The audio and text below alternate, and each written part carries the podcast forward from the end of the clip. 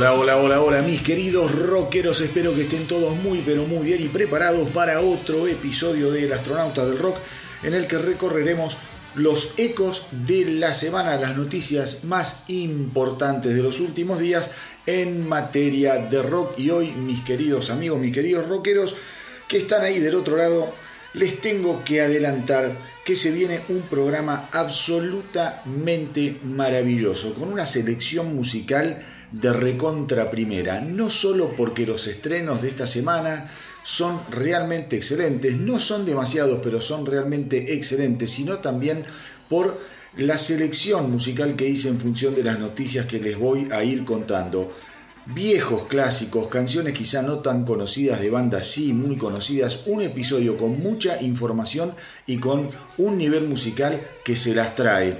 Antes de empezar formalmente con lo que es la información de estos últimos días, lo que sí quiero hacer es agradecerle muchísimo a todos aquellos que eh, de una u otra manera, a través de las redes, a través de mensajes, eh, me han hecho llegar o nos han hecho llegar realmente eh, las felicitaciones, la alegría que nos transmitieron después de haber escuchado lo que fue el último episodio especial, especial dedicado a Def Leppard. Realmente de los especiales del astronauta del rock, el de Def Leppard es uno de los que más repercusiones ha tenido. Para aquellos que no lo escucharon, sepan que lo pueden encontrar en todas las plataformas de streaming, en Spotify, en Evox, en iTunes, en Deezer, en Google Podcast, en fin, está disponible igual que todo el contenido del astronauta del rock para que lo puedan volver a escuchar eh, o escuchar si es que ya no lo, no lo hicieron. Pero realmente me sorprendió la repercusión que tuvo, la buena onda de la gente. Yo no pensé que Def Leppard era una banda tan pero tan pero tan querida. La verdad que la gente eh, que escuchó el episodio, como les digo, o a través de Instagram o a través de, Facebook, eh, también a través de, ¿cómo es? De, comentarios que fueron recibiendo eh, o el Tano, Charlie o Marce que me acompañaron a través ellos de sus redes, de su WhatsApp, amigos de ellos también que lo escucharon, las repercusiones fueron excelentes. Yo no pensé que iba a andar tan pero tan bien, porque quizá es una banda que a pesar de las tragedias que tuvo de que tiene una historia interesante, siempre fue una banda bastante, bastante tranquila en cuanto a lo que fueron los medios, los escándalos, pero la verdad, la verdad que eh, resultó súper, pero súper bien recibido este eh, último episodio especial dedicado a Def Leppard. Ya estamos pensando en el próximo especial, no sé cuándo será ni a quién se lo dedicaremos. Hay dos o tres bandas que están ahí eh, medio como peleando en el podio para ver cuál finalmente se lleva el protagonismo del próximo especial. No quiero adelantar nada porque después quizá la bala sale para otro lado. Así que una vez más, y ya para cerrar el, asunto, muchísimas, muchísimas gracias a todos los que nos hicieron llegar eh, saludos, felicitaciones por este episodio de Desflepar. La primera la primer noticia y todo este primer tramo del episodio de hoy se lo quiero dedicar eh, a Robbie Robertson. Robbie Robertson, guitarrista, principal compositor de la banda canadiense The Band, falleció esta semana a los 80 años, el último miércoles. ¿Y por qué le quiero dedicar todo este primer tramo? Primero porque creo que se ha ido uno de los más grandes músicos de la historia del rock, un, eh, ser humano realmente talentosísimo, no solo como guitarrista, eh, sino como compositor y como gran influencia en un montón de otros músicos. Digo, cuando hablamos de Robbie Robertson, estamos hablando de el líder natural, como les digo yo, de la banda canadiense de Band, una banda imprescindible que solo tuvo una vida de 8 años. En esos 8 años, después del lanzamiento de su increíble álbum debut de 1968 llamado Music from the Big Pink, eh, digamos, cambiaron para siempre, para siempre, el panorama de la cultura eh, pop. eh, imagínense eh, que ellos siendo canadienses, siendo canadienses, fueron capaces de movilizar a gente como Eric Clapton. Eric Clapton después de escuchar Music from the Big Pink decide disolver Cream. Es más, Eric Clapton quiso tocar con The Band y bueno, a pesar de, generar una amistad, no participó de la banda nunca. Ya les digo, más allá de sí, después lograr un, ensamble personal y musical quizá a otro nivel con los de band.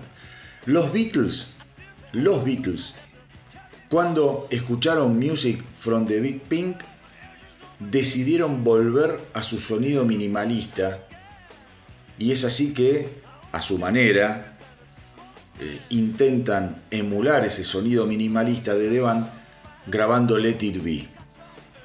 ¿Mm? Y Elton John y Bernie Taupin decidieron escribir su propio material, sus propias canciones, después de escuchar Music from the Big Pink de The Band. Por eso es tan importante eh, dedicarle un buen ratito a lo que fue la vida y la obra de Robbie Robertson barra The Band. Pensemos que The Band, pensemos que The Band eh, también fue la banda que lo acompañó a Bob Dylan en esos años caóticos, en ese periodo caótico en el que Bob Dylan decide alejarse del sonido acústico y transformar su obra en una obra más eléctrica, más fuerte. Bueno, los músicos que respaldaban a Bob Dylan en esa época no eran otros que The Band. Eh, pensemos también, pensemos también que de no haber sido por el accidente que tuvo Bob Dylan eh, en, como es, eh, en moto, tuvo un accidente, muy, muy grave, las colaboraciones con The Band seguramente hubiesen seguido. Robertson, Robertson fue uno de los colaboradores de Bob Dylan en ese álbum gigantesco que fue Blonde on Blonde. Y fue ahí, a través de esa eh, relación que se forja y de esa colaboración, que Robbie Robertson lo convence a Bob Dylan para que invite al resto de los integrantes de su banda, en esa época llamados The Hawk, a formar parte de eh, el grupo que lo acompañaría a Dylan durante los años más o menos 1965-1966 como les digo, una época muy difícil para Bob Dylan en donde recibió agresiones de todo, de todo tipo. Los puristas de la música folk americana lo querían literalmente, literalmente linchar. Em, ¿Qué más se puede decir de Robbie Robertson? Una persona de una integridad artística como pocos The Band, The Band se separan allá por el año 1976, si no me equivoco, 76, creo que 76, y lo hacen de una manera brillante a través de dejar registro de, de, de, todo lo que fue en el 78, perdón, en el 78, en el 78 ellos dejan registro, dejan registro de la separación de los últimos shows de lo que fue eh, la, historia de The Band en una película maravillosa filmada por Martin Scorsese, nada más ni nada menos, que se llama The Last Waltz, el último vals. Traten de ver esa película, traten de escuchar de última, si no ven la película, si no la consiguen, mm, porque es realmente es, conmovedor ver la calidad de lo que hacían estos músicos en vivo. En ese show, en ese show, entre otros, participa Neil Diamond en ese show de despedida, ¿no? Participa Neil Young, otro canadiense. Hay, hay una escena tremenda de Neil Young porque está tocando con The Band, la cámara lo, toma de abajo eh, y en lo que fue la primera edición de la película, después en una segunda edición o tercera, eso se lo sacan, se lo borran con algún artilugio cinematográfico. Pero en la primera versión de esa película, cuando lo enfocan de abajo a Neil Young, se le ve que tiene clavado en la base de la nariz de una de sus fosas nasales un punto blanco de cocaína. Porque Devan también era una banda complicadísima, complicadísima, complicadísima a nivel adicciones.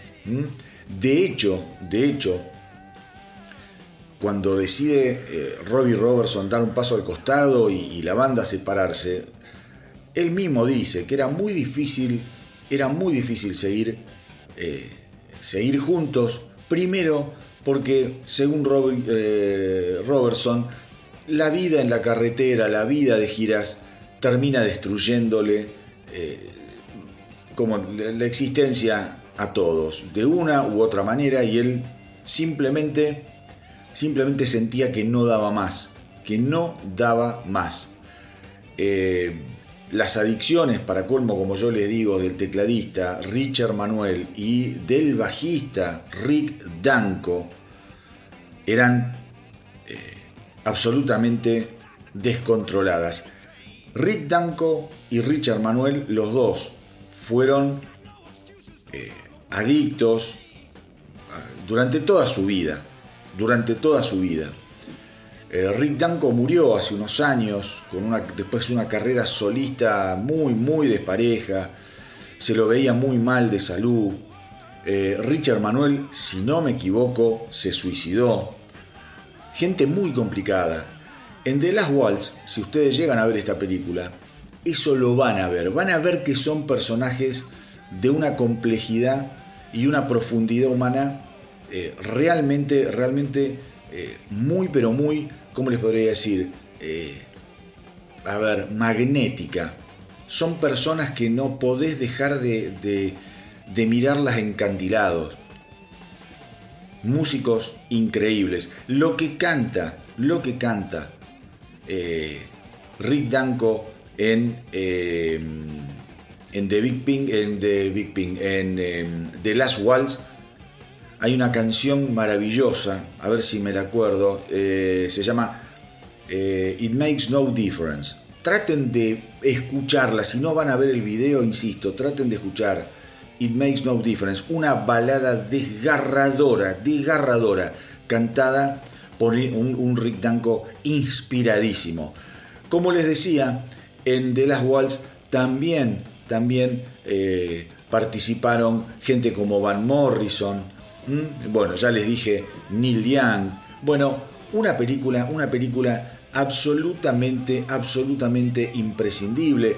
Además, además, eh, no, van, a poder, no van a poder creer lo, que canta y lo que transmite eh, nada más ni, nada menos que el baterista y, la voz, digamos, fundamental del sonido de, de The Band, que es realmente un maestro, pobrecito también, eh, murió hace unos años atrás, estaba muy, muy enfermo, obviamente, obviamente siempre va a quedar en la, en la memoria de todos aquellos que adoramos, adoramos el sonido de The Band. Estoy hablando de Livon Helm. Livon Helm, traten de escuchar su discografía solista, especialmente, especialmente los discos de su última etapa, los discos de cuando él ya estaba muy pero muy enfermo. ¿Qué podemos decir de eh, Robbie Robertson. Después de la separación de The Band, como yo les digo, cansado de la ruta, cansado de lidiar con las adicciones de sus compañeros, él comienza una relación muy interesante con Martin Scorsese eh, como asesor musical, como también compositor de música para películas de Scorsese y de otros cineastas, y tarda más o menos 10 años, 10 años en decidirse a editar su primer álbum solista en el año más o menos 1987. De Band, como les decía yo, se separan en el. Yo les dije 76, bueno, 76, 77 se separan, la película es del 78. Él tarda más o menos 10 años en volver a subir el copete y a decir acá estoy. Durante esos 10 años, como les digo yo, fue asesor, productor musical, en fin, un tipo que siempre, siempre estuvo trabajando, pero con perfil muy, muy bajo. Los álbumes solistas, solistas de, eh, de Robbie Robertson son realmente interesantísimos. Este primer álbum del año 1987 fue un, un, bombazo, un bombazo. Participa, por ejemplo, The Edge, participa Bono, participa Peter Gabriel, bueno, Daniel Lanois. El tipo se rodeó, se rodeó de la crema de la crema. Él también colaboró con muchísimos músicos, desde Eric Clapton, Stevie Winwood, Tom Morello, ya viniendo un poquito más para acá, con Trent Reznor, el de Nine Inch Nails. Digo, un, un músico que siempre fue un faro para otros músicos, por eso digo, una pérdida muy, pero muy poderosa, muy poderosa. Una de mis bandas favoritas de todos los tiempos. Yo descubro justamente a The Band a raíz de ver videos, hace muchos años, de ver videos de esta época de Bob Dylan, en la que aparecía con estos músicos y con este sonido tan innovador para la época de Bob Dylan me puse a investigar y lo primero, lo primero que yo escucho justamente es este álbum The Last Waltz, el último vals. Un disco que lo vi en una vidriera, no lo podía creer porque era un disco difícil de conseguir. Acá en Argentina, al menos, era muy difícil. Yo les estoy hablando, esto yo lo escuché por primera vez terminando la década del 80. O sea, ya el álbum tenía sus sus cuantos, unos cuantos años. Yo venía muy enroscado quizá con otro tipo de música también, mucho heavy metal, eh, mucho rock and roll más, más fuerte. Empiezo a engancharme en los años 80 con lo que fue Bob Dylan poco a poco. Eh, también nos pasó medio a, todo un, un, grupo de amigos, estábamos siempre juntos, nos empezamos a enganchar con Bob Dylan, no me pregunten por qué, y a raíz de empezar a investigar, eh, la, carrera y de buscar material, insisto, en una época en donde no existía YouTube, no existía nada, tenías que comprarte videos, comprarte discos y bueno, si más o menos te gustaba o estaba bueno y más o menos bien grabado, decías, bueno, qué bárbaro. Y ahí empezabas a descubrir las cosas. Y ahí fue que yo me engancho muchísimo con The Band. Además, además, como yo les mencionaba recién al baterista, al Ivan Helm, es un baterista que canta. Eso a mí me, hace identificar mucho porque yo también tengo como hobby tocar la batería y cantar al mismo tiempo que toco la batería. Eh, toqué muchísimas veces en vivo en mi vida, gracias a Dios, y siempre cantando, tocando la batería. En una época me, dediqué quizá más a ser eh, frontman, a cantar sin tocar, pero durante toda, toda, toda mi vida musical, el 90% de los ensayos o de los recitales los di yo cantando atrás de, la batería, con lo cual cuando yo veo un baterista que canta, un Phil Collins o un, Lee Von Helm, me, fascina. Lo que tiene Lee Von Helm es eso, el tipo no se va de la batería para eh, poder cumplir con su función de cantante como si lo hace, por ejemplo, un Phil Collins. Por eso a mí eh, Lee Von Helm me, me, fascinó, un baterista realmente interesante, sin grandes destrezas, pero muy, muy interesante y con una voz hermosísima. Insisto, Robbie Robertson se murió a los 80 años, no se saben las causas de muerte, tampoco importa, tampoco importa en una persona ya de, semejante edad, habrá tenido alguna convalecencia, alguna enfermedad que quizá la venía arrastrando, tipos como digo yo, de perfil muy pero muy bajo, pero que han, han contribuido, este tipo de luminarias, este tipo de artistas, han contribuido a la historia de la música de una manera contundente, insisto, insisto, Ahora vamos a escuchar algo de eh, justamente de The Last Waltz. Vamos a estar escuchando una canción que se grabó em, en, esa película también de, en, en Waltz que se llama Up on Cripple Creep. Es una de las canciones más conocidas de The Band y es una de las grandes composiciones de Robbie Robertson. Otras, otras canciones, otras canciones, obviamente. The Night They Drop All Dixie Down, Stage Fright, The Shape I'm In. ¡Wow! The Shape I'm In, qué canción. Realmente, realmente estamos hablando de un genio. Y obviamente, obviamente hay que, hay que recordar que la iba a poner, pero quizás es más conocida ese himno maravilloso que se llama The Weight. The Weight, el peso, es una canción emblemática, emblemática en la historia de The Band, emblemática dentro de lo que es el folk americano. Y cuando digo americano me refiero a todo, todo lo que es América del Norte, porque esta es una banda, insisto, canadiense que conmovió y movió los cimientos de todo lo que fue, de todo lo que fue América. Si me dicen a mí una banda que se le puede equiparar a nivel impacto, no a nivel sonoro, quiero que se entienda, a nivel impacto dentro de lo que es la música folk americana, eh, también es una banda que cuenta de vez en cuando con la participación de un canadiense. Eh, obviamente estoy hablando de Crosby, Still y Nash y a veces Crosby, Still Nash and Young, porque Young es justamente el canadiense.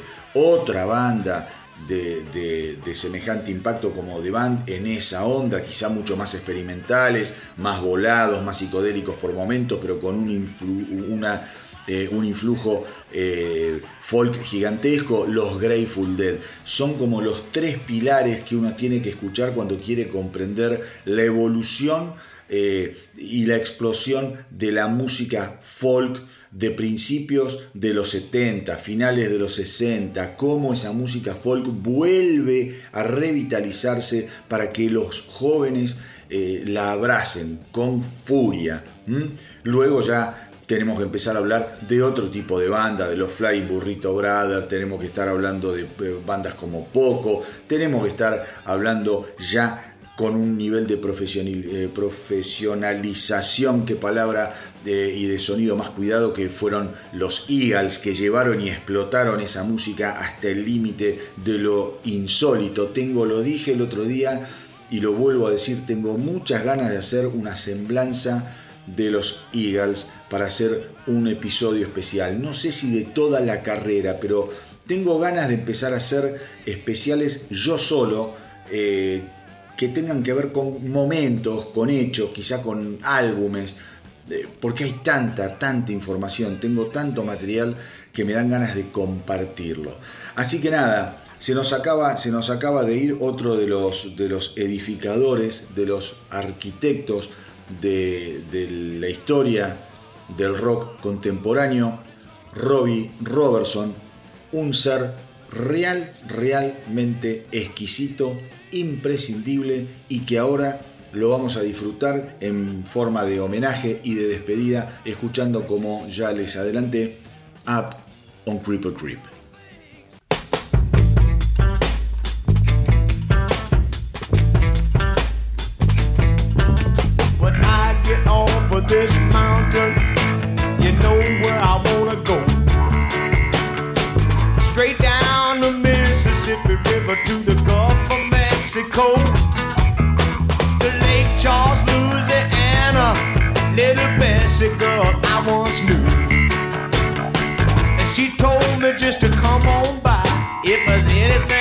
Could do.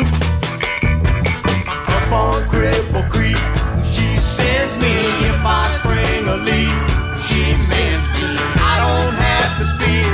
She defends me, a drunkard stream if I ever did see one. Good luck had just stung me to the racetrack. I did go.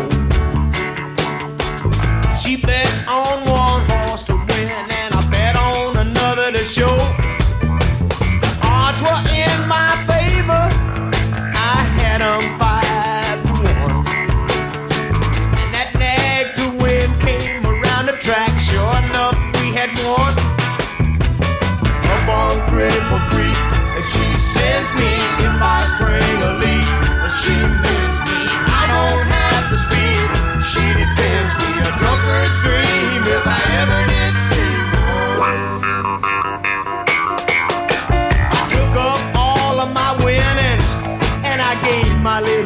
she had.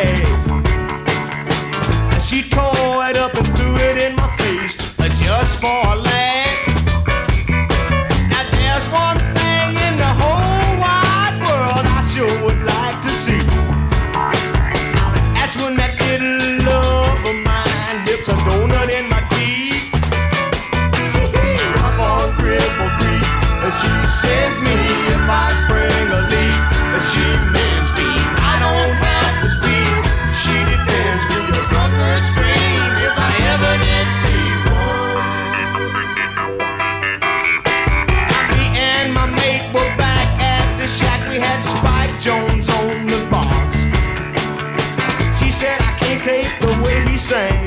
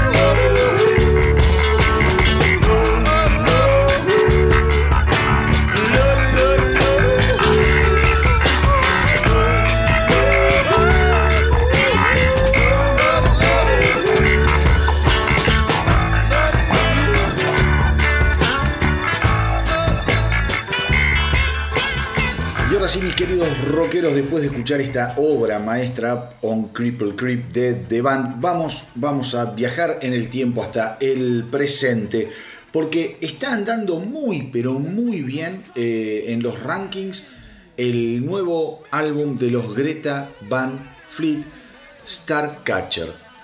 La verdad es un disco que yo lo escuché, ya les comenté en su momento, me, me encantó, me encanta el sonido, siempre, siempre he sido un gran eh, defensor de lo que es el sonido de los Greta Van Fleet, más allá de las críticas que reciben por quizá tomar elementos prestados del sonido de lo que fue Led Zeppelin, cosa que yo festejo y festejaré siempre. También les comenté en su momento que este año tuve la oportunidad de ver a los Greta Van Fleet como, o el año pasado, ni me acuerdo si fue el año pasado o este año. La verdad creo que fue el año pasado, estoy diciendo cualquier cosa. No importa, cuando vinieron a presentar eh, acá a la Argentina, a presentarse acá en la Argentina junto a los Metallica. Fueron la banda soporte de Metallica y sinceramente a mí me partieron la cabeza. La gente agitó a lo loco. Hay mucho público, mucho público acá en Argentina que los quiere a los Greta Van Fleet y que entienden la propuesta y qué bueno que está porque mucha de esa gente es gente muy pero muy jovencita y que puedan entrar a ese sonido rock and rollero cepeliniano es un lujo y se lo tenemos que agradecer eternamente. Pero les decía, este último álbum, Starcatcher, está rompiéndola, rompiéndola en todo el mundo. Le está yendo bárbaro en los Estados Unidos, en donde llegó al número uno en lo que es el ranking de los álbumes de rock. En la lista de los 200 de Billboard, que es una competencia, eh, ¿cómo les podría decir? Eh, salvaje esa lista, maldita, llegaron nada más ni nada menos que al top 10, al número 8. ¿m? Al número 8. También, también les está yendo bárbaro en Alemania, donde están prácticamente al tope de la lista en el número 2. Lo mismo en Suiza, Bélgica, Austria, Países Bajos, en el Reino Unido en el número 8, en Italia número 18, Canadá número 19. Digo, realmente, realmente es eh, abrumador el éxito que está teniendo Starcatcher. Es un disco, es un disco que tiene muchos elementos, muchos, muchos elementos de lo que fue el álbum anterior, The Battle at Gardens Gate, otro discón del 2021. Y miren qué interesante cómo dos años después, nada más, dos años después, una frecuencia interesante para lo que es el lanzamiento de álbumes hoy en día, que quizá las bandas se toman cuatro, cinco, seis años como si nada. Bueno, eh, dos años nada más han eh, grabado, editado Starcatcher y que realmente, realmente es un álbum de una calidad estupenda, estupenda. Obviamente, obviamente ellos eh, siguen, siguen girando alrededor del mundo con muchísimo, muchísimo éxito y seguramente vamos a estar encontrándonos con algunos videos eh, de, estas giras. Ellos están girando, obviamente, una gira producida por eh, Live Nation, como suele suceder. Van a tocar en el Madison Square Garden en Nueva York y van a tocar en otro lugar emblemático en la, en, la costa, eh, ¿cómo se llama?, oeste de los Estados Unidos, en Los Ángeles, en The Forum. The Forum es un lugar emblemático. Van a tocar también en el Ovo Arena Wembley de Londres. Bueno, una gira real, realmente eh, importante que después ya los va a ingresar a todo lo que es el continente europeo con shows en Hamburgo, eh, con shows eh, también en París, Madrid, Ámsterdam. Digo, realmente, realmente es increíble la carrera meteórica que han hecho los Greta Van Fleet. Desde acá, desde el astronauta del rock, a ver, ustedes ya saben, los hemos bancado siempre, siempre, siempre. Y me sorprende, me sorprende todavía, me sorprende todavía la gente que quizá por eh, no sé cómo se podría decir, algún prejuicio, algún prejuicio medio vejete, no le abren, no le abren los brazos, al menos para darle una oportunidad eh, a una banda que para mí es de las bandas más importantes que han surgido en los últimos 10 años.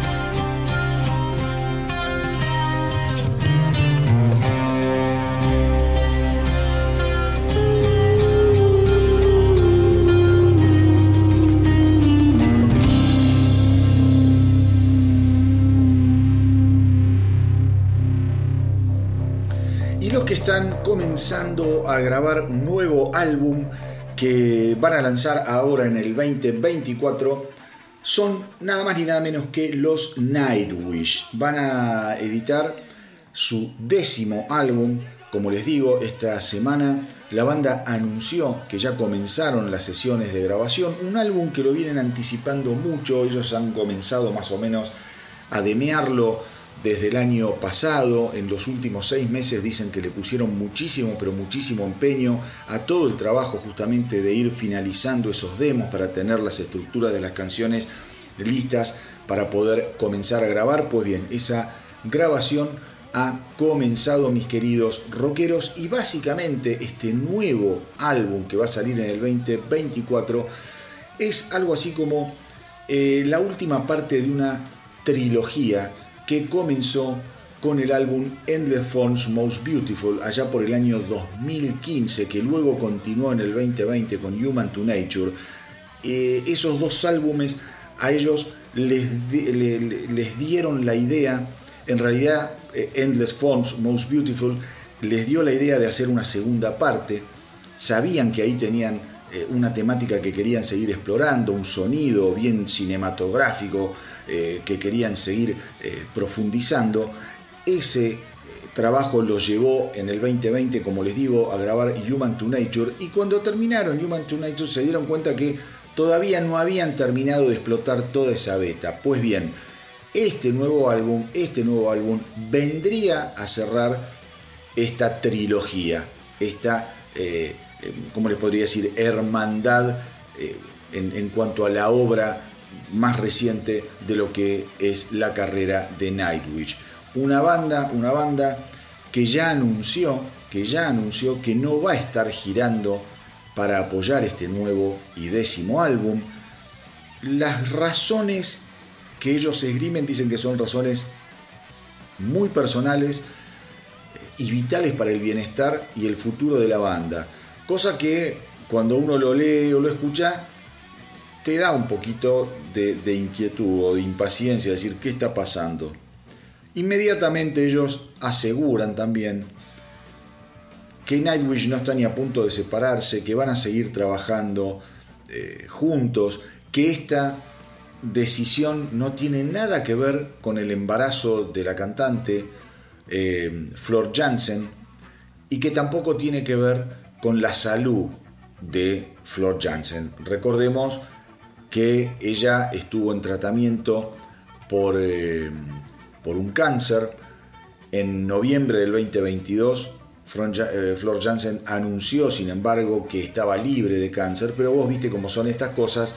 Eh, siempre vivís durante unos años, más allá de este diagnóstico de estar libre de cáncer, siempre vivís unos años con el corazón en la boca, hubo preocupación, sin embargo la banda dijo que nada tiene que ver ni con la salud de Flor ni con el embarazo de Flor Jansen. Flor Jansen, para aquellos que, mm, quieran saber, está en pareja o casada, creo que está casada, ¿no? la verdad que no, no, no lo tengo muy claro, con el batero de Sabaton, con el que ya tienen una nena.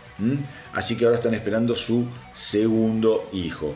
Eh, con lo cual ya les digo, mis queridos rockeros, se viene, se viene nuevo álbum de los Nightwish, un álbum muy esperado seguramente y un álbum que lamentablemente no va a ser presentado en vivo. A mí eso medio, insisto, me hace ruido más allá de las declaraciones y de que está todo bien y que se quieren mucho y que les gusta trabajar juntos.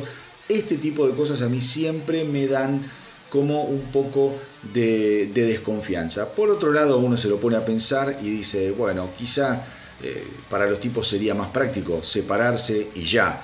Pero bueno, nunca, nunca lo vamos a terminar de descular. Ojalá que sea simplemente eh, un álbum grandioso, que esté, eh, ¿cómo les podría decir?, seguido simplemente de un impas, de un hiatus, y que luego la banda sí diga, bueno, vamos a volver vamos a presentarlo en vivo, pero no lo van a hacer al menos en forma inmediata.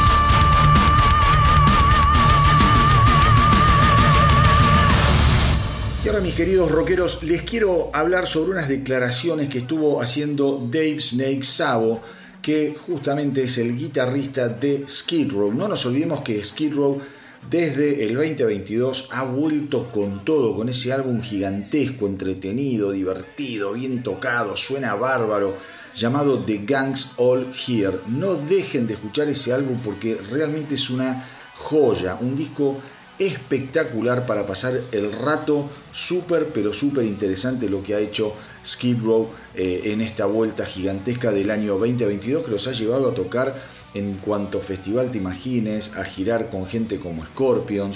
Eh, bueno, la verdad, un gran, un gran regreso, una banda emblemática de lo que fue la década de, eh, del 80, finales, ya la segunda, el segundo advenimiento de lo que fue todo lo que, lo que tenía que ver con el hair metal, el glam metal, una banda que tuvo muchísimo, muchísimo éxito en aquel, en aquel momento de, mano, de, manos del cantante Sebastian Bach, con el que terminó todo, todo, todo mal, todas las patadas, aún hoy no se soportan. Pero bueno, vamos a lo que hoy en día nos eh, convoca, por decirlo de alguna manera, que son las declaraciones de Dave Snake Sabo, como les digo yo, guitarrista de Skid Row, al que se le preguntó como se le viene preguntando a muchos rockeros de aquella época, eh, ¿qué, piensa que sucedió con el hair metal, con el glam metal ochentoso, y si la caída, de la caída de ese estilo musical, de todo ese movimiento tan pero tan fuerte, eh, solo se debe eh, a lo que fue el advenimiento de la onda grunge. La verdad, la verdad que cuando voy leyendo estas declaraciones de distintos músicos, del propio Sebastian Bach, de Dee Snyder, ahora también las de Snake Sabo, eh, te das cuenta que los tipos no tienen, no tienen necesariamente un, una, un, un discurso de odio hacia el grunge, sino todo lo contrario, son muy, pero muy eh, autocríticos y realistas. Sabo dice que él nunca culpó al grunge, cree que el movimiento de todo lo que fue el hair metal estaba destinado, destinado a un final, como todo movimiento musical, eh, crece, explota y después se va apagando, a veces más lento, eh, a veces más rápido. Lo que sí no hay que negar es que el advenimiento del grunge fue como una bomba atómica y que de un día para el otro todo era Nirvana, todo era Soundgarden, todo eh, era Stone Temple Pilots, todo eh, era bandas como, se llama Alice in Chains. Digo, la verdad, la verdad que fue una, una explosión muy pero muy importante que no pudo, no pudo, gracias a Dios, arrastrar a otros géneros musicales como puede ser eh, el heavy metal más clásico, el trash, que fueron todas, todas esas vertientes que soportaron lo que fue el advenimiento del grunge y que hasta lo superaron. Hoy en día sigue el heavy metal clásico, hoy en día sigue el trash, en fin. Entonces Sabo lo que dice, mira, nosotros estábamos tocando, eh, salíamos de gira, por ejemplo, con bandas como Bon Jovi, y de un día para el otro teníamos que salir de gira con Pantera y con Soundgarden. Y eso eh, fue realmente un crossover muy, pero muy eh, impactante para nosotros. No porque no nos gustara tocar con Pantera o con Soundgarden, con los que tenemos y tuvimos siempre la mejor y gente que recontra admiramos. Pero pasaba que vos te subías al escenario con Pantera o con Soundgarden y el público, el público era el que directamente te bloqueaba te bloqueaba, había una mala onda eh, y una, una, crítica realmente despiadada hacia los músicos que hacíamos eh, el género del hair metal. ¿Por qué? Porque nos metían a todos en una misma bolsa, dice. El gran problema que tuvo el hair metal de los 80 es que se transformó lisa y llanamente en una competencia de las compañías discográficas por fichar nuevos artistas. Todos querían tener su Bon Jovi, todos querían tener su eh, Skid todos querían tener su Motley Crue, y entonces era fichar y fichar y fichar y fichar gente. Entonces a todos nos metían en el mismo barril. Y la verdad es que algunos, creo, dice Sabo, creo que realmente valíamos la pena y teníamos un peso propio. Y había un montón de otros artistas del hair metal que eran cualquier cosa, que estaban más ahí por el spray que se ponían en el pelo y por las calzas que, que, se ponían eh, eh, o con las que se vestían que por lo que era realmente, realmente la importancia de la música que hacía. La verdad, mis queridos rockeros, los que tenemos algunos años vivimos, vivimos todo lo que fue el advenimiento de la música grunge, el surgimiento de la música grunge. Cuando salió el, tema y el video de Nirvana en 1991, Smell Like Teen Spirit, yo les aseguro, yo les aseguro que no se había escuchado nunca algo así, les aseguro que no se había visto nunca algo así, y cuando escuchaste Nevermind, en su momento, como lo escuchamos, insisto, los que tenemos ya algunos añitos, en vivo y en directo mientras el grunge estaba pasando, realmente escuchar Nevermind, yo nunca me voy a olvidar. En esa época yo ya vivía solo y nos juntamos un viernes en casa con un, un grupo de amigos. Entre esos amigos llega Marcelo con el CD de Nevermind estábamos escuchando música. Él llegó y dijo, saca esto, escucha esto, escuchen esto.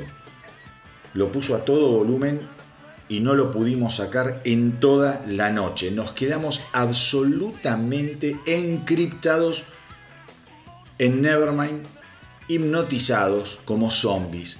Y eso le pasó al mundo entero. De eso no tengan ninguna duda. Esto lo hablo quizá para los más jóvenes que escuchan hoy Nirvana y dicen, bueno, sí, pero bueno, fue una revolución, chicos. Yo les aseguro que fue una revolución. Rompió absolutamente todo. Rompió absolutamente todo.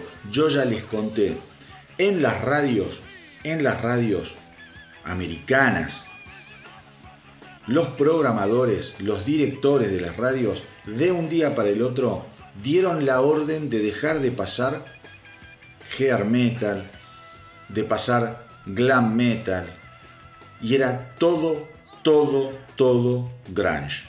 Se los aseguro. Yo les aseguro que fue algo, algo que tampoco se podía sostener, ojo, eh, tampoco se podía sostener. Porque Nirvana tenés uno solo, Soundgarden tenés uno solo, Alice in Chains tenés uno solo, no era, después ya empezó el post-grunge y bandas que más o menos querían meter por la ventana y bueno, terminó también todo explotando y ya está. Pero me, llama la atención y me gusta que los músicos de los 80 no, no, no le tiren mierda al grunge y no, se, no, salgan con una actitud eh, de, de viejos chotos resentidos, porque creo que justamente muchos de ellos además no pueden tirar esa piedra porque fueron muchísimos, entre ellos Kiss, por ejemplo, los que quisieron adaptar su sonido. Bueno, Motley Crue, cuando viene, cuando llega Corabi a la banda, Kiss cuando saca aquel disco, el que vino después de Revenge, eh, Carnival of Soul, que a mí es un disco que detesto. Bueno, muchas bandas, muchas bandas quisieron eh, imbuirse también de lo que era el sonido grunge. Ozzy Osbourne cuando, eh, cuando lo tiene a, a Zach Wild. Zach Wild es un tipo... Zach Wild es como les podría decir para mí. Es el resumen perfecto entre lo que es el músico de heavy clásico y, y, es, y el músico de grunge. El tipo tiene, tiene una manera de expresarse que tiene mucho que ver con el grunge y fue muy inteligente porque ese sonido lo fusionó con el, el heavy clásico y Ozzy también hizo muchísimo uso de eso y por algo Ozzy fue también uno de los que sobrevivió. Así que nada, mis queridos rockeros, me parecen estas declaraciones de eh, Dave Snake Sabo muy, pero muy inteligentes, muy acertadas, porque como les digo yo, no hay nada peor que ver un viejo rockero choto y resentido. No va por ahí.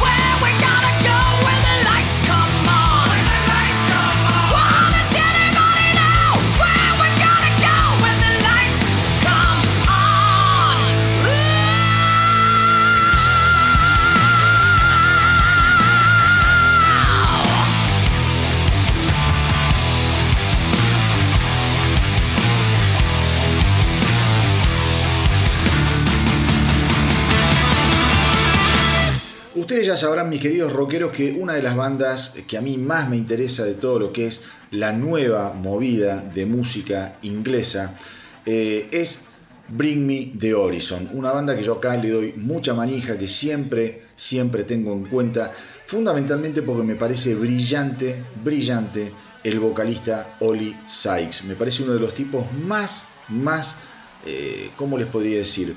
Completos de la nueva movida de música eh, inglesa.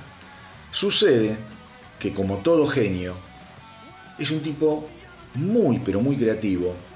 Es un músico que no tiene ningún problema en ir modificando su sonido, el sonido de Bring Me the Horizon, de poder mutar, de colaborar con artistas de distintas tendencias. Recordemos que el primer Bring Me the Horizon tenía un sonido muy pero muy pesado, era algo así como un metalcore moderno.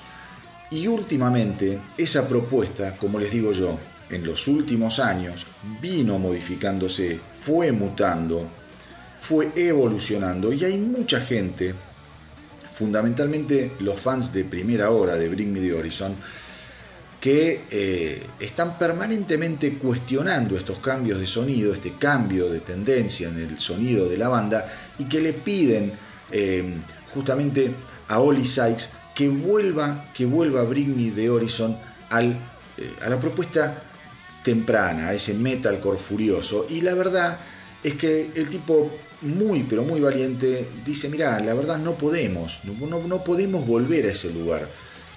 Lo podríamos volver, pero no, no, no, no, podemos hacerlo porque sería eh, bastardear lo que nosotros creemos que es la evolución de nuestra banda, somos más grandes.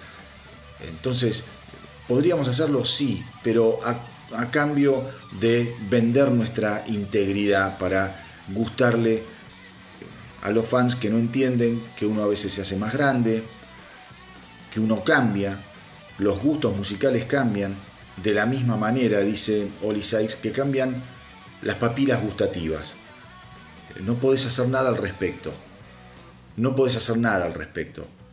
Entonces hay gente que quizá se, se, enfrasca en una propuesta y la hace y está todo bien durante toda su carrera. Nosotros no podemos hacer eso. A nosotros nos interesa que nuestra propuesta, quizá, bueno, no, no sea tan pesada como era antes, pero creemos que sí, es más interesante, más creativa y que nos llena a nosotros como artistas. Justamente él dice que ya no hay muchas bandas como Bring Me the Horizon que se animen a replantear y a reformular una propuesta exitosa y que ya tienen probada. Ellos tienen otra manera de encarar su carrera.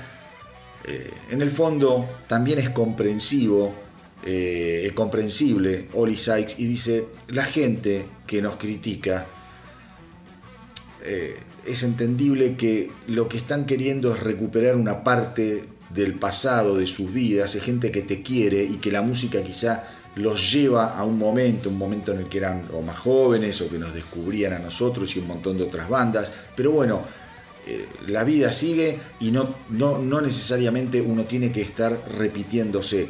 Pero el tipo no es que, que los carajea a, los fans que le piden que vuelvan al sonido primario de Bring Me the Horizon. Al contrario, dice, mira, en el fondo es gente que nos quiere y que nos dice las cosas quizá de una manera equivocada, pero son fanáticos que nos acompañaron y que muchos de ellos seguramente también se van adaptando al sonido que nosotros proponemos disco tras disco. Les cuento mis queridos rockeros, que Bring Me the Horizon va a lanzar su séptimo álbum de estudio, Post-Human Next Gen, el 15 de septiembre a través de Columbia Records.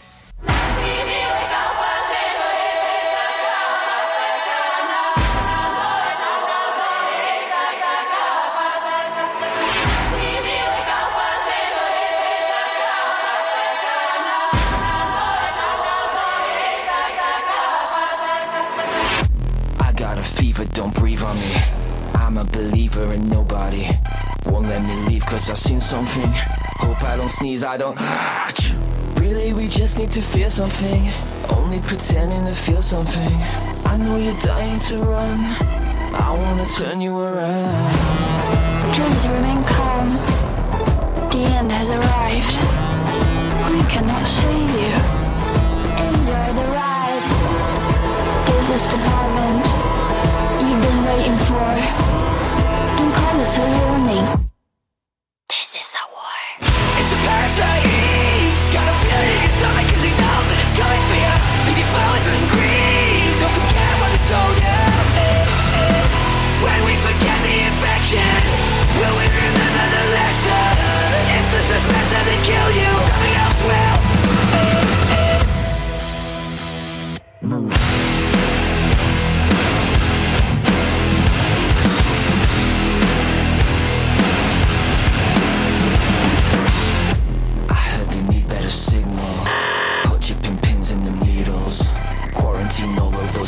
In that black hole you call a brain before it's too late. Really, we just wanna scream something. Only pretend to believe something. I know you're baying for blood. I wanna turn you around. Please remain calm. The end has arrived. We cannot save you. Enjoy the ride. This is the moment you've been waiting for. We'll call it a. This is a war. It's a parasite.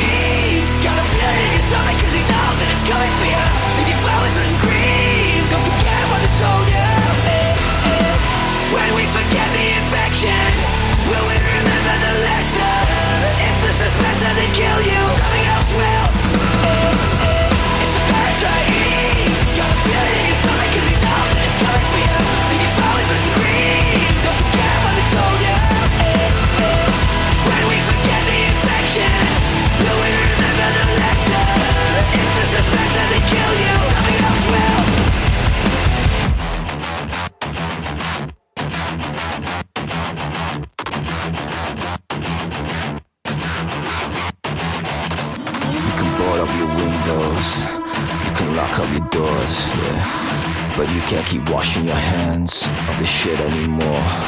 With all the key sauce and all the key friends Don't know the options from back again When life is a prison and death is a door They say you want it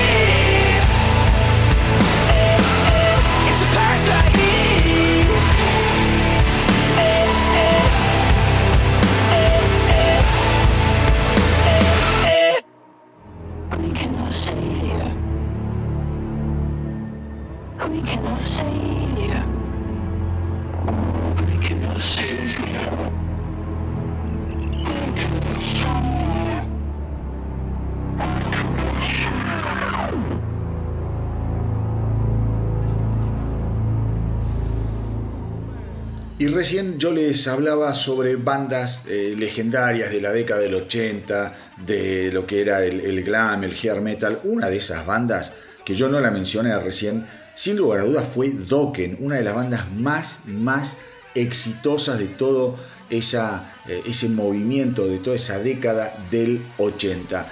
Eh, ¿Por qué hablo de Dokken? Porque ellos bastan- eh, van a estar largando el 27 de octubre su nuevo álbum de estudio, Heaven Comes Down. La verdad, este álbum llega eh, muchos años después. El último álbum, Broken Bones, fue del 2012. ¡Wow! La verdad, eh, eh, mucho, mucho tiempo. También tuvo muchos problemas de salud, Don Dokken, estuvo mal de la espalda, no, mal de la, como es, de la voz, la garganta, tuvo más quilombo que los Pérez García, Don Dokken, eh, y ya está grande, ya está grande, la verdad es un tipo que ya está cerca de los 70 años, qué cosa de loco. Pero esta semana, esta semana, mis queridos rockeros, lo podemos escuchar con una canción nueva a Don Dokken bastante, bastante en buena forma y con una, ya les digo, un simple que a mí me encantó, que se llama Fugitive y que lo vamos a escuchar ahora para que vean que más allá de los años, más allá de las dolencias que pueda tener Don Dokken, el tipo sigue, sigue dando lo mejor de él. La canción está realmente buena, viene acompañada de un video que ya lo pueden ver en eh, las redes Insisto, insisto, el nuevo álbum de Dokken va a salir el 27 de octubre. Yo tengo muchas, muchas ganas de escucharlo porque además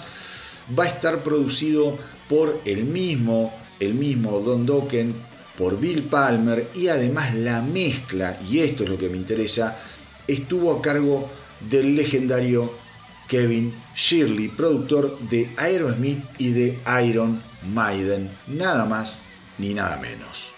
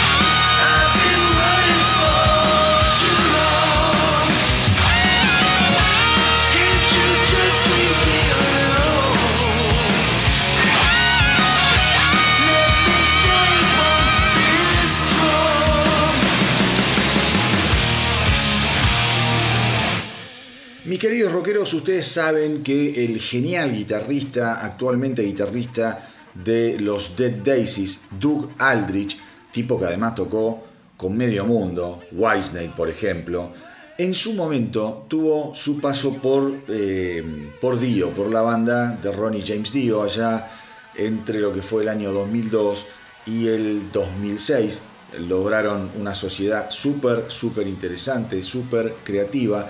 Y esta semana Doug Aldrich eh, dijo que estaba trabajando, que estaba trabajando con Ronnie James Dio antes de su muerte en el 2010 en lo que eh, iba a ser la segunda parte de Mágica, Mágica 2. Mágica es un álbum de, eh, el 2000, del año 2000 exactamente de Ronnie James Dio. Él quería sacar una secuela, Mágica 2, pero bueno, al final la salud no, no, le, no, lo, no se lo permitió a Ronnie James Dio que murió eh, víctima del cáncer allá por el año 2010. Pero, pero, sin embargo, sin embargo, Aldrich habló sobre la música inédita en la que trabajó con Dio. Justamente lo hizo en una entrevista que dio esta semana a The Metal Boys de Canadá. Eh, y él cuenta que eh, Electra, Electra justamente, esta canción, era parte de lo que iba a ser el próximo álbum de Ronnie James Dio. Se le ocurrió a Dio que Electra podía ser un buen simple, un buen simple para promocionar la gira que quería hacer allá por finales del 2009. Él iba a relanzar Killing the Dragon, un álbum tremendo, tremendo. Quería también replantear todo lo que era el show en vivo que habían, eh, como es, eh, que, que estaba haciendo para toda esta nueva gira.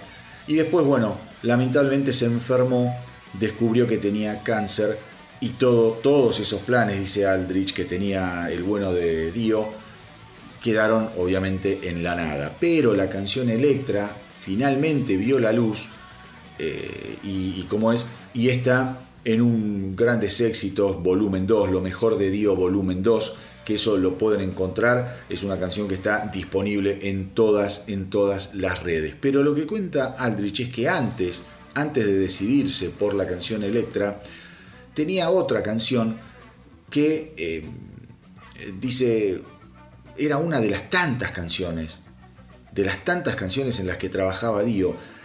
Aldrich dice, estoy seguro que hay muchísima música de Dio que quizá no está totalmente terminada. Otra, eh, seguramente alternativa, es que haya muchas que estén terminadas.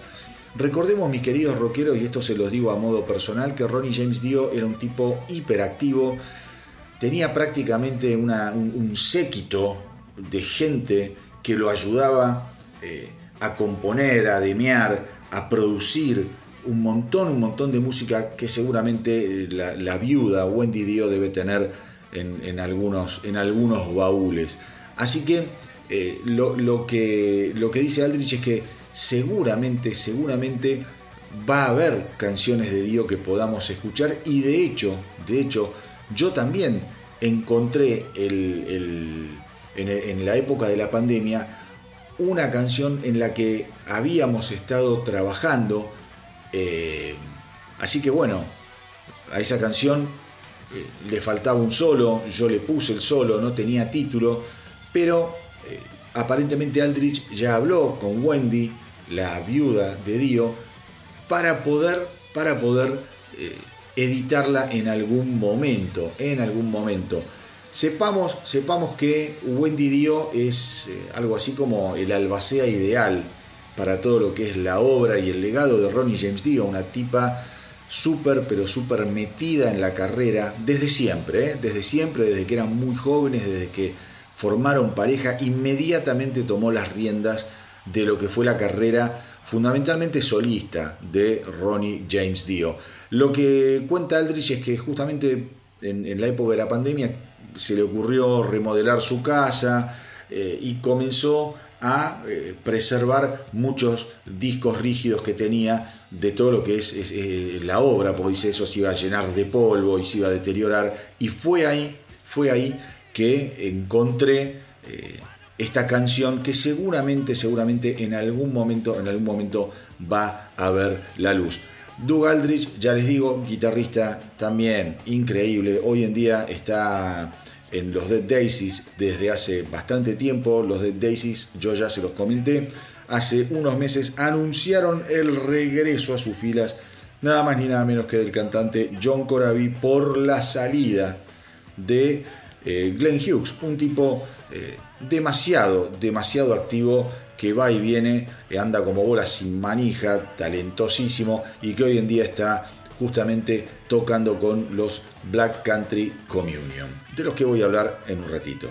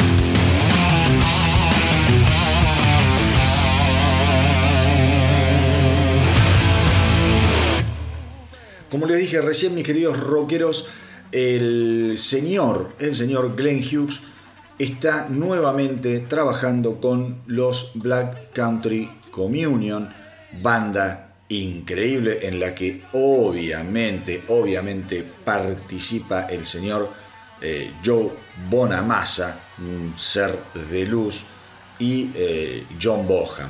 John Bohan, el hijo de, eh, de Bonzo, de Led Zeppelin. No sé ni para qué lo digo, ¿no? porque ya todo el mundo lo sabe. Y también eh, participan en Black Country Communion eh, Derek Sheridan el, el tecladista de lo que es Dream Theater, Alice Cooper, Billy Idol, un tipo recontra, recontra junado y también muy pero muy laburador. Ellos ya están grabando lo que va a ser el nuevo álbum de la banda. En manos, miren cómo son las cosas también, del productor Kevin Shirley. Qué tipo, qué tipo que labura y, lo bien que labura. Qué, qué bárbaro este Kevin Shirley. Eh, eh, como les decía antes, productor de Iron Maiden, fabuloso, realmente es fabuloso. Eh, cuenta Glenn Hughes que estuvo trabajando en las semanas eh, pasadas con Joe Bonamassa en lo que es terminar ciertas partes de las canciones de este nuevo álbum. Lo que adelanta Glenn Hughes es que el álbum va a sonar a Black Country Communion. Dicen, no hay demasiados giros a la izquierda, no sucede nada muy distinto, tenemos una vibración, tenemos un sonido que tiene que ver obviamente con una historia de muchos años de tocar, de grabar cuatro álbumes, por lo que sea, todo esto es una progresión que se va linkeando disco a disco y que realmente eh, a los fans de nuestro sonido no los va a defraudar.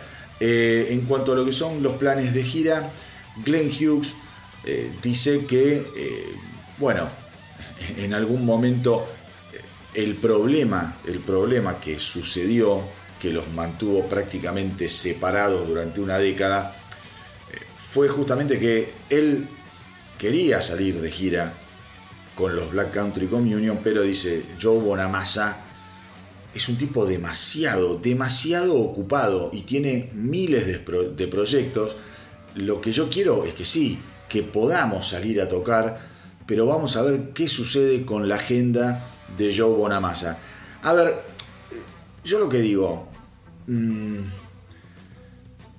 lo importante acá es que se hayan juntado en primera instancia, que hayan limado las grandes asperezas que tenían Joe Bonamassa y Glenn Hughes, que nos puedan regalar una nueva obra y después, después veremos si tocan, si no tocan.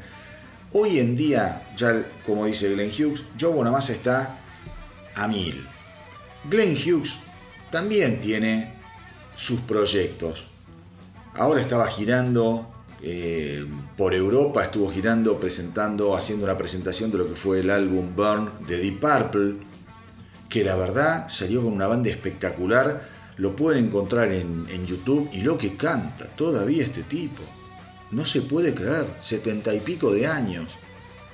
70 y pico de años y el tipo no pifia una nota, está delgado, se mueve. Qué bárbaro, qué bárbaro Glenn Hughes. Pero bueno, mis queridos rockeros, lo importante, como insisto, no, no, no hay que ir tan, adelantar tanto las cosas, ¿viste? No adelantemos tanto las cosas. Pensemos que el último álbum de los Black Country Communion fue del 2017. De 2017 el anterior del 2013, se toman su tiempo, entonces tenemos, eh, habemos álbum, por decirlo de alguna manera, creo yo, creo yo que está buenísimo eh, tener el, el, disco y después si salen de gira, si tocan, capaz se juntan para algún festival, uno nunca sabe lo que puede pasar, pero primero que saquen el disco, escuchémoslo, festejémoslo, critiquémoslo, a ver si nos gusta, si no nos gusta, yo creo que es una garantía. Así que mis queridos rockeros, los Black Country Communion están con el pie en acelerador, en el acelerador, perdón, así que más temprano que tarde seguramente, seguramente ya llegue su nuevo álbum a todos nosotros.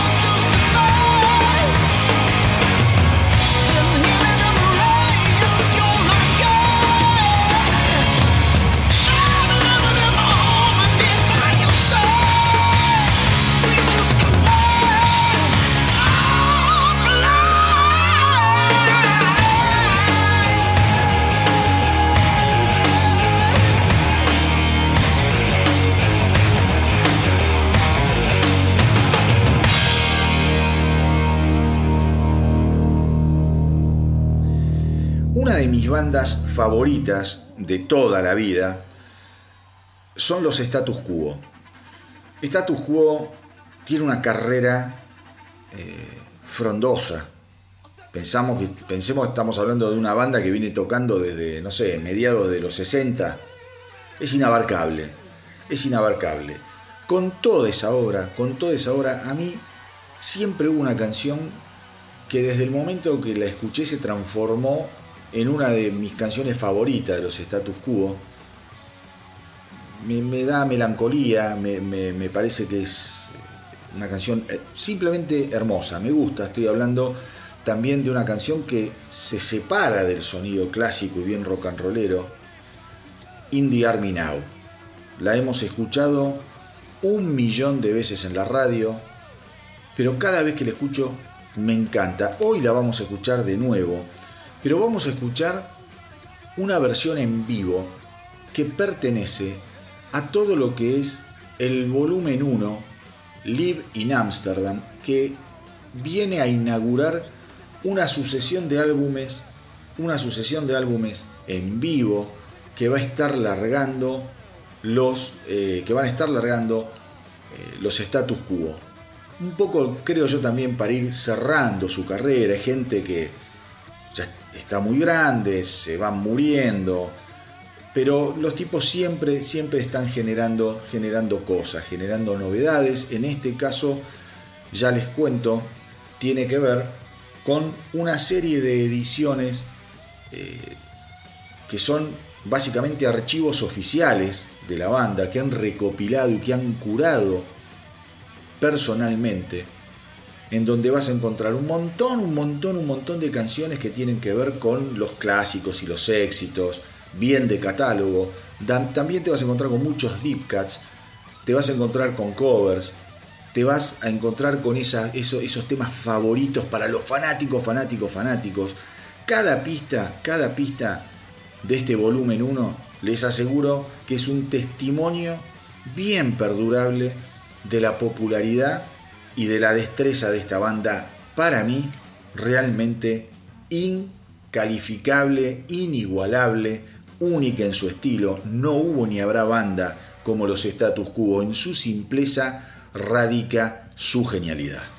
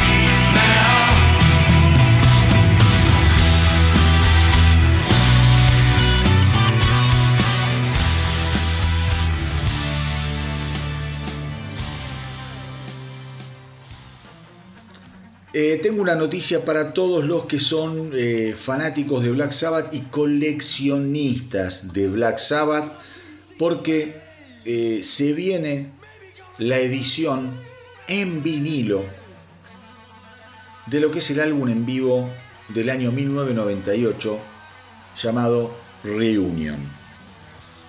Esto va a salir el 13 de octubre. Van a ser tres LPs en vinilo de color eh, púrpura.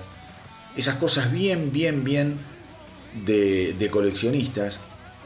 Como les digo, esto tiene que ver con la gira de reunión de Black Sabbath eh, del año 1997. El álbum sale en el 98.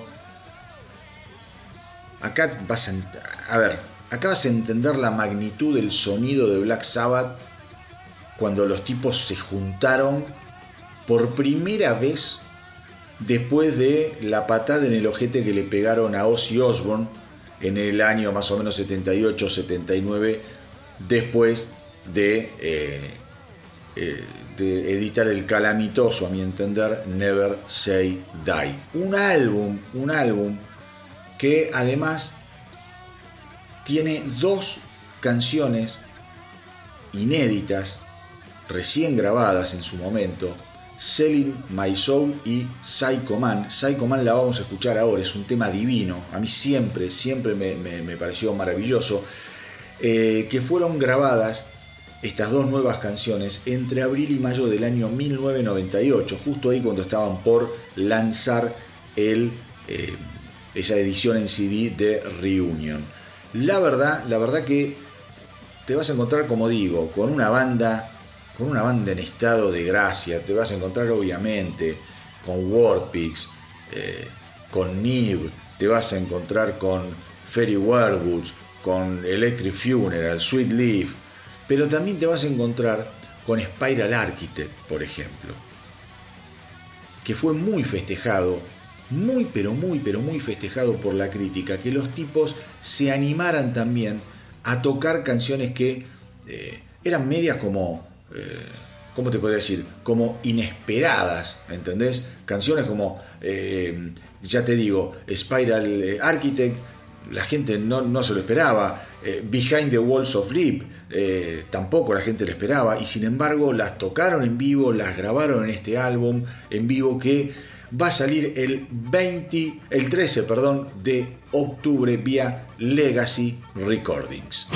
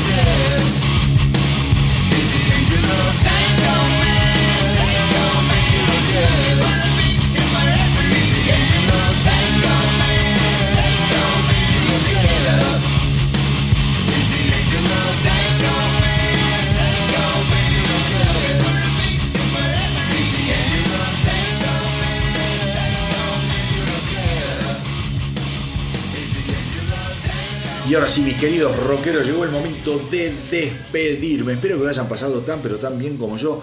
Programa que les dije, con mucha información, con linda información, interesante, con quizá pocos estrenos. De hecho, eh, uno de los estrenos eh, me lo guardé, me lo reservé para el final, para ahora. Eh, así que ya les digo, espero que lo hayan pasado tan pero tan bien como yo. Visiten las redes del astronauta cada vez que puedan. Estamos en Instagram, estamos en Facebook. Estamos en la página web www.elastronautadelrock.com.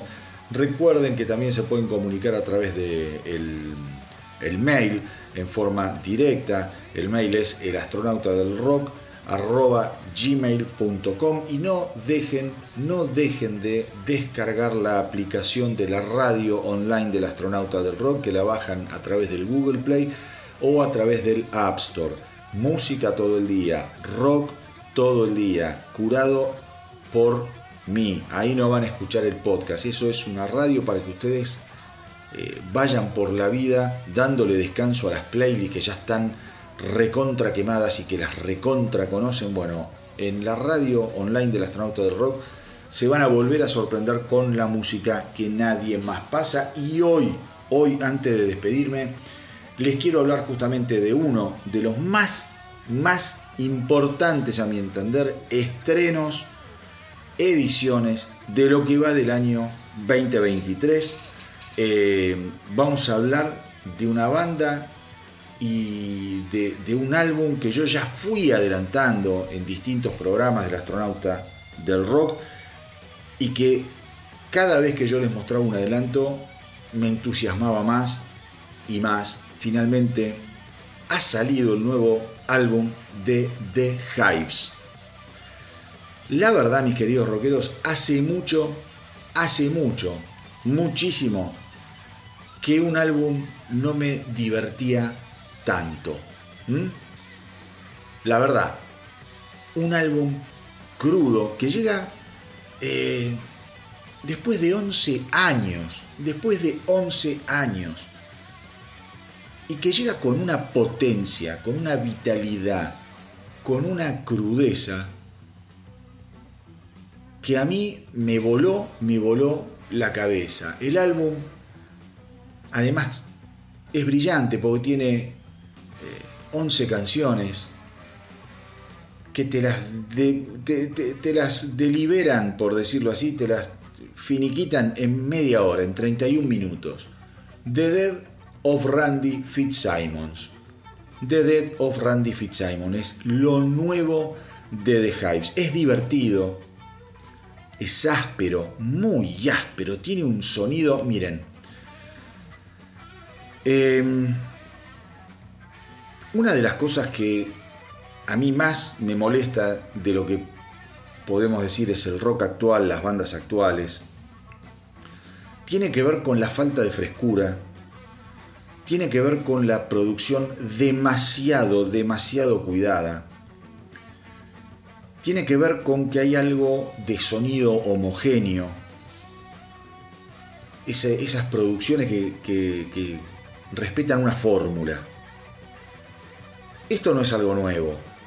Yo creo que en los últimos años se ha profundizado y es muy difícil dentro de algunos géneros musicales distinguir originalidad entre una banda y otra, originalidad en el sonido, eh, originalidad en las letras. Eh, es como que es un gran continuado de música que obviamente está mejor hecha, peor hecha, te gusta más, te gusta menos, pero no te sorprende. Es muy difícil, al menos a mí, escuchar bandas que me sorprendan. De hecho, si yo le soy sincero, los pocos estrenos que escuchamos en el día de hoy, los pocos estrenos que escuchamos en el día de hoy, no tienen que ver porque no haya habido estrenos. Todas las semanas se estrena un montón de música. Lo cierto es que yo en el astronauta del rock eh, no trato de ser eh, un manantial de borbotones de música nuevo nueva porque sí. Me interesa, como les digo yo, quizá curar un poquito, escuchar, no meter, uh, esto es nuevo, lo meto. Me parece una pelotudez, una mediocridad hacer eso. De última, escucho decido, trato de detectar lo que puede realmente ser más interesante, más lindo, más entretenido de escuchar. Y esta semana, la verdad que no me sorprendió prácticamente nada. Me sorprendió lo que compartí, los pocos estrenos que compartí.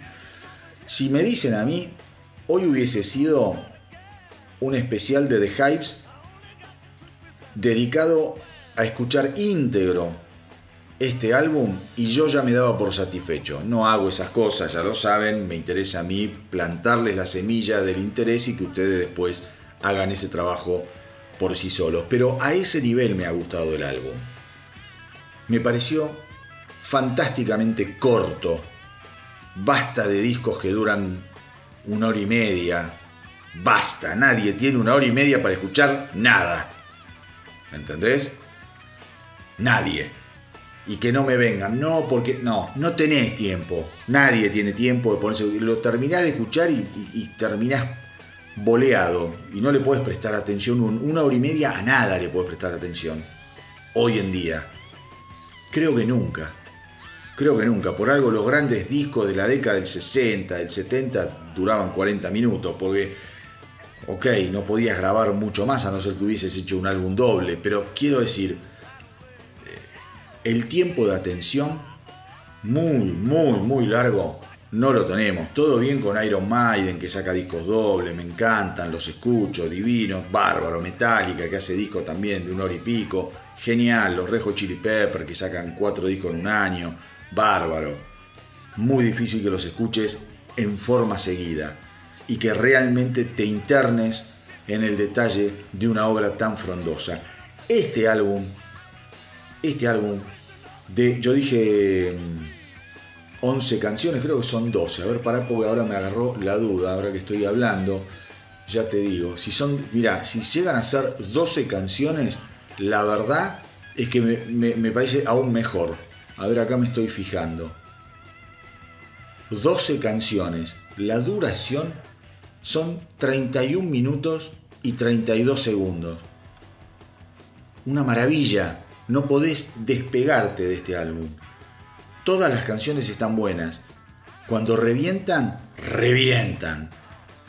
Cuando no revientan, tienen unos ritmos eh, frenéticos.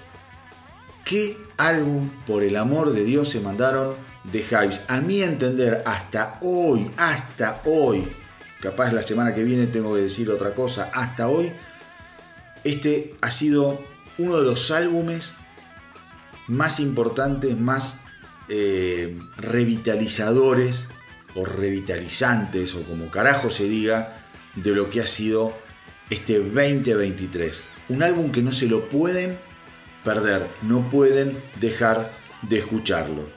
¿Mm? Lo nuevo de The Hype, de Dead o Randy Fitzsimon. Así que mis queridos rockeros, eh, como les digo, siempre hagan correr la voz para que nuestra tripulación no pare de crecer. Nos encontramos en el próximo episodio del astronauta del rock. Cuídense mucho, mucho, mucho. Gracias por estar ahí, por los mensajes y por el apoyo. Y me despido como siempre diciéndoles que viva el rock.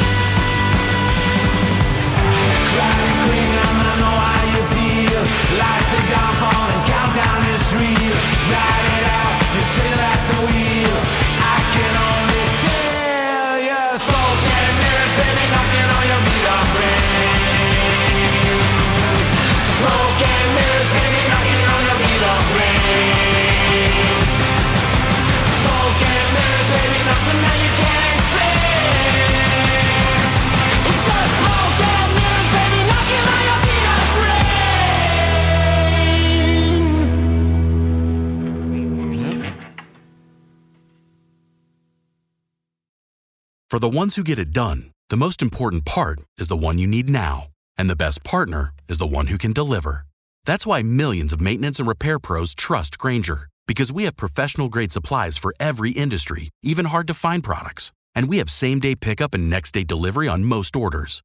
But most importantly, we have an unwavering commitment to help keep you up and running.